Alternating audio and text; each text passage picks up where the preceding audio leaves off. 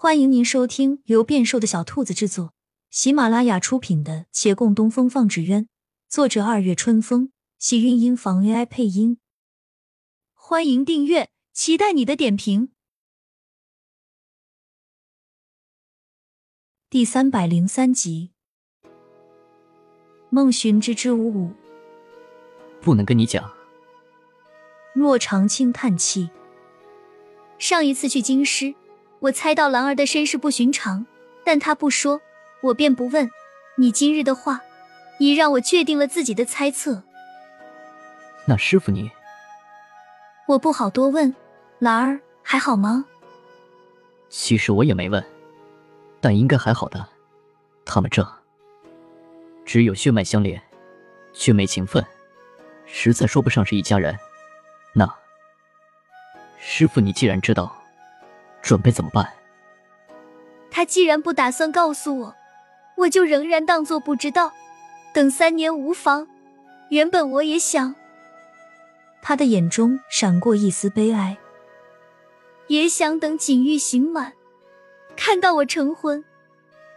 孟寻的思绪拐了个弯。小师叔什么时候刑满？还差两年。孟寻想提醒他一句。大多数流行的罪人是挨不过去的，何况听说那位还是手无缚鸡之力的书生。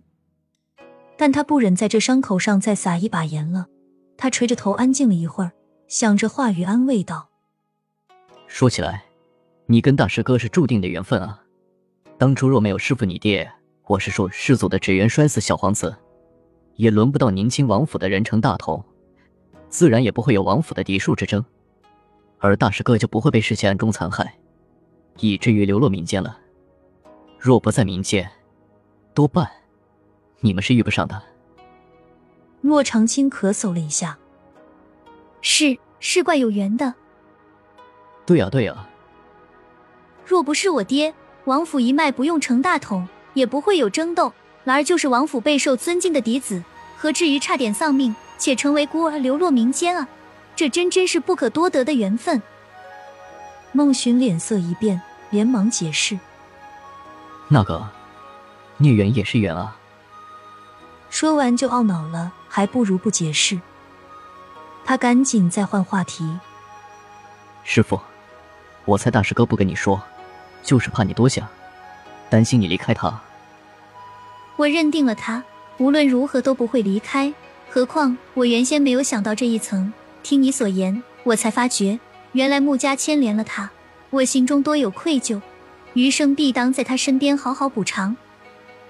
孟寻连连点头，然后暗暗诽谤：师祖真是造孽不浅，害得穆家成年男女满门抄斩不说，留下的祸害还能延续二十余年，劳他女儿隐姓埋名，几度被人围攻，这就不说了，竟还能祸害到女婿身上。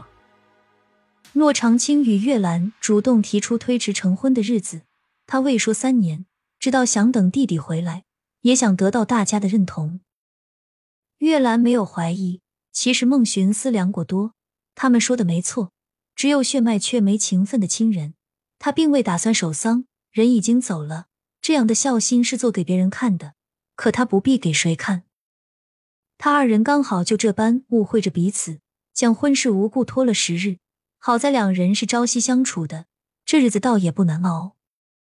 就是洛长青所说，这两件事都不好办。秋去春来，转眼便是一年。这一年里，维远县有了纸鸢展览厅，有了伫立在城门的石雕，各行各业的生意都有了起色，外地人越发多了起来。月兰也更加繁忙，她负责着与四方来客的洽谈。也带动着其他行业与纸鸢的联合。孟寻的字画学的也有些起色，只他不是这块料，能会其形却不能描其神。顾掌柜每每失望，但偏不肯换人，缘由就一个。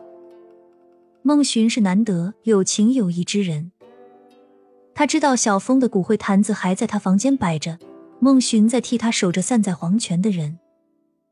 孟寻吃了这恭维，始终没放弃。他伏案执笔，顾掌柜欣慰的在旁道：“我说阿寻啊，这桌子都歪了一个角，你一点没发觉吗？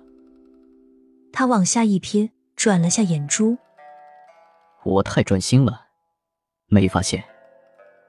你就是在发呆呢，当我没看出来啊？顾掌柜不等他说完，一巴掌已拍过来，愤愤吩咐：“把那边底下的帕子拿过来垫着。”孟寻捂着后脑勺，悻悻起身，从前头百字画的木架下面抽出一帕子来，一面抽一面嘀咕：“真抠门，还抽出来！你不能再找一块垫啊？不对，你不能换几张平稳点的桌子柜子吗？”回到以前坐下，他发现手里这帕子有些熟悉，抖开来看了右下角，果不其然，在那里见到了一个“疯子。亲亲小耳朵们，本集精彩内容就到这里了，下集更精彩，记得关注、点赞、收藏三连哦，爱你！